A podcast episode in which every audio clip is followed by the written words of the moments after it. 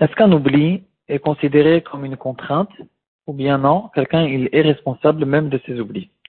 À la fin du Pérec, on retrouve plusieurs cas très sympathiques et intéressants, euh, à savoir est-ce qu'une personne est responsable de certaines choses ou bien deux personnes qui ont causé un dommage, qui est exactement le responsable?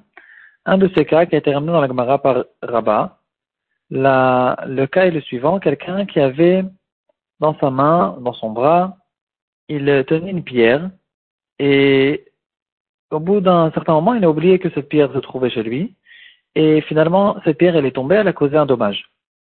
Est-ce que le fait d'oublier est considéré comme un honnête ou bien non, on, le rend responsable du dommage qui a été causé. Quelle est la nafkamina On sait tous que Adam ou Adam et même quelqu'un qui a une contrainte, il doit payer ce qu'il a fait quand c'est Adam Amazik la, la Nafkamina nous a été ramenée par la Gemara, c'est que quelqu'un qui a causé un dommage à une autre personne, un homme qui a causé un dommage à un autre homme, il doit, il y a cinq paiements à payer.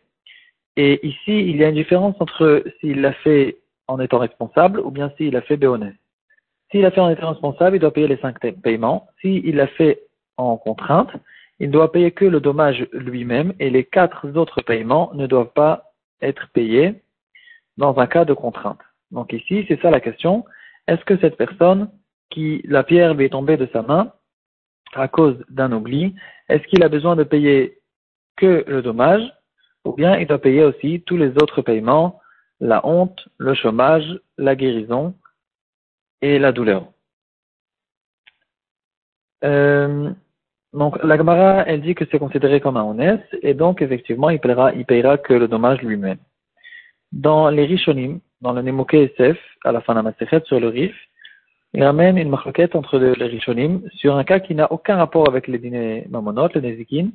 Ils essayent de sortir de là-bas une halakha qui concerne sur la tfila. Quelqu'un qui a oublié, euh, quelqu'un qui n'a pas fait la tfila à cause d'une contrainte, il a une contrainte qui lui a causé qu'il a sauté une tfila, il a une possibilité de faire deux tfilotes dans la tfila d'après et de rattraper cette tfila.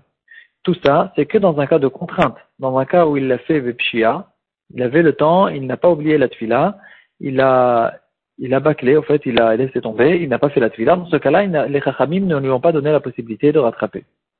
La question, c'est quelqu'un qui, il était dans ses affaires, et donc il n'a pas fait la tfila au début du moment où on pouvait faire la tfila. Par exemple, mincha, on peut commencer la mincha à partir de 1 heure d'après-midi entre une heure et quatre heures, il est dans ses affaires. Mais il a quand même suffisamment de temps de faire mincha avant Shkia.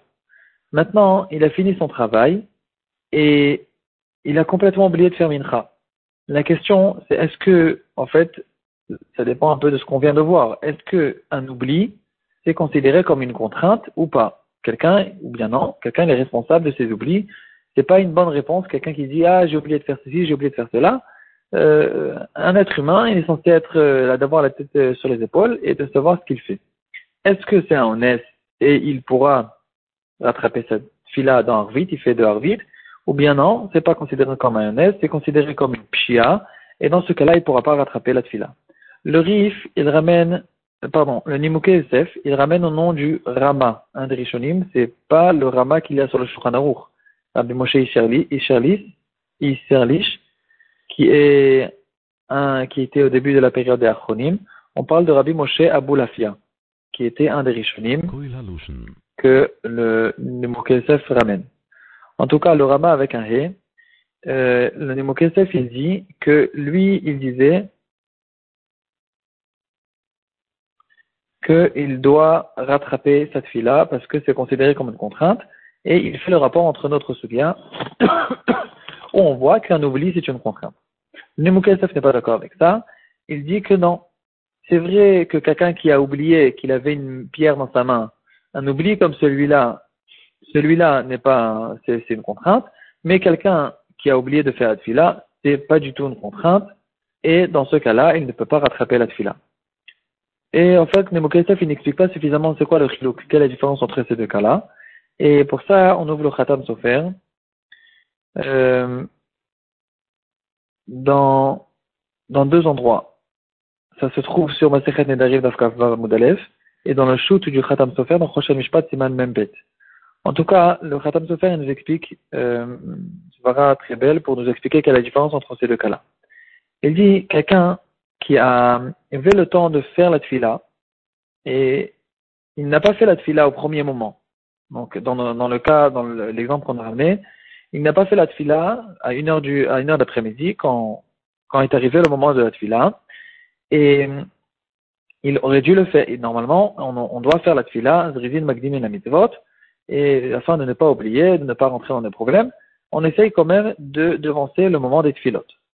Maintenant, il ne l'a pas fait. Alors d'accord, s'il ne l'a pas fait, il faut qu'il se rappelle. Mais on ne peut plus le considérer comme quelqu'un qui a une contrainte, parce que le fait qu'il n'a pas fait la tfila au début, euh, ça lui donne la responsabilité quand même de tout faire pour ne pas oublier plus tard de faire la tfila.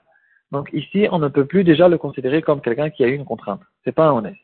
Par contre, à propos de la pierre, on comprend, logique très évidente, qu'on ne peut pas demander aux gens de ne pas tenir des pierres dans leurs mains, de peur que euh, plus tard la pierre elle va tomber de, de leurs mains et qu'ils vont oublier au fait que la pierre elle, était dans leurs mains. On ne peut pas faire une chose comme ça. On peut porter des pierres et donc jusqu'au moment où la pierre elle est tombée, il, n'y a aussi aucune pshia. Il n'y a pas de, il n'y a pas de, tout est, tout est bien, tout est, tout est logique, tout est normal. À la seconde où la pierre elle est tombée, on ne peut pas aussi lui donner la responsabilité parce que à ce moment-là, il est oublié. Donc, en tout cas, ici, le Khatab nous donne la différence qu'il y a entre la tfila et la pierre. Donc, finalement, on se retrouve avec le Machloket Rishonim. Est-ce qu'on fait une comparaison entre la tfila et la pierre euh, Le Rama, il fait la comparaison. Le Nimoko SF ne fait pas la comparaison. Fait un chilouk. Et pour la halacha, on reste avec une Machloket Achronim. Le Khatam Sofer et le Magan Avram, ils sont en Machloket celui qui veut regarder, c'est dans Rachaim Siman Koufret Tiftet. Est-ce que cette personne, il a la possibilité de rattraper la tfila dans le cas d'un oubli qui n'était pas un oubli depuis le début jusqu'à la fin. Un oubli où au début, il avait la possibilité de faire la tfila, il ne l'a pas faite, et c'est que à la fin du, moment de la tfila qu'il a oublié. Euh, une histoire qui est arrivée pendant la Shoah, une histoire euh, un peu affreuse, qui a été ramené par le Shut Khilkat Yaakov, Choshed Mishpat, Siman Lamed Gimel. Il ramène l'histoire de deux frères qui étaient dans la marche de la mort. Et comme on le sait tous, dans la marche de la mort, il fallait courir tout le temps, et tout celui qui ralentissait ou qui s'endormait en marchant, ou bien euh, des fois ils avaient le, des certains moments où ils pouvaient un petit peu se reposer pour quelques minutes, celui qui s'endormait pendant ce moment-là où euh, les gens pouvaient se reposer, ils n'arrivaient plus à se lever suffisamment à temps et ils prenaient une balle dans la tête. Deux frères qui marchaient dans cette marche affreuse et à un moment, ils ont eu la possibilité de s'arrêter pour quelques instants et un frère, il lui a dit, regarde, euh, je peux plus, j'ai besoin de me reposer. Alors réveille-moi quand les nazis, même, ils euh, disent à tout le monde de continuer. Ce frère aussi, il était épuisé complètement. Il lui a dit, oui, je vais te réveiller. Il a pris la responsabilité de le réveiller. Finalement, lui-même, il s'est endormi aussi. Et pendant que, et quand, quand, les nazis se sont mis à crier, tout le monde de continuer, ce frère, par un instinct, euh, il a, il, a tout oublié, il s'est mis à courir avec tout le monde. Et c'est qu'au bout de quelques minutes qu'il s'est rappelé de son frère, qu'il a oublié, qu'il avait promis de le, réveiller. Et maintenant, euh, finalement, son frère, il est resté là-bas. Il, il, il, ne sait pas ce qui s'est passé avec lui. Apparemment, il a été tué par les nazis. Et après la guerre, ce frère, il arrive chez les poskim pour savoir est-ce qu'il a une certaine responsabilité dans la mort de son frère, est-ce qu'il a besoin de faire une chouva, de faire une kapara, ou bien non. Et cette question qui est arrivée au Chelkat Yaakov, il lui dit que, comme on voit dans notre Sugia, un oubli, c'est considéré comme une contrainte. Ici, on ne rentre pas dans le marloquet Rishonim qu'on a vu jusqu'à maintenant, parce que, bien sûr qu'il était censé le réveiller que au moment où ils doivent continuer. Il n'était pas censé le réveiller plus tôt. C'est pas comme dans la tfila. On a une svara qui dit, tu aurais dû le faire plus tôt. Ici, le moment de le réveiller, c'est au moment où on doit continuer le chemin. Donc ici, d'après tout le monde, c'est considéré comme un honnête. Et en plus de ça, bien sûr que son esprit n'était pas du tout, euh, il n'était pas du tout dans, ses esprits. Ils étaient tous, euh, ils étaient tous comme des, un peu comme des fous. Et donc, euh, il lui dit qu'il n'a pas à prendre à cœur, il n'a pas à penser que c'est lui le fautif de la mort de son frère, et quand même, il lui a donné certaines habitudes à prendre en tant que capara. Euh, dans la grandeur des poskim, il savait que, apparemment, psychologiquement, il avait besoin quand même de lui, lui demander de faire certaines choses de capara, et pas de lui dire tu n'es pas responsable du tout, parce que c'est pas sûr que ça aurait marché. Euh, il aurait tout le temps euh, pris à cœur cette histoire. Donc il lui a dit, premièrement, de faire attention, de ne pas faire honte à des personnes, parce que faire honte à une personne, c'est au fait un dérivé de, de Shfirudamin, d'un assassinat.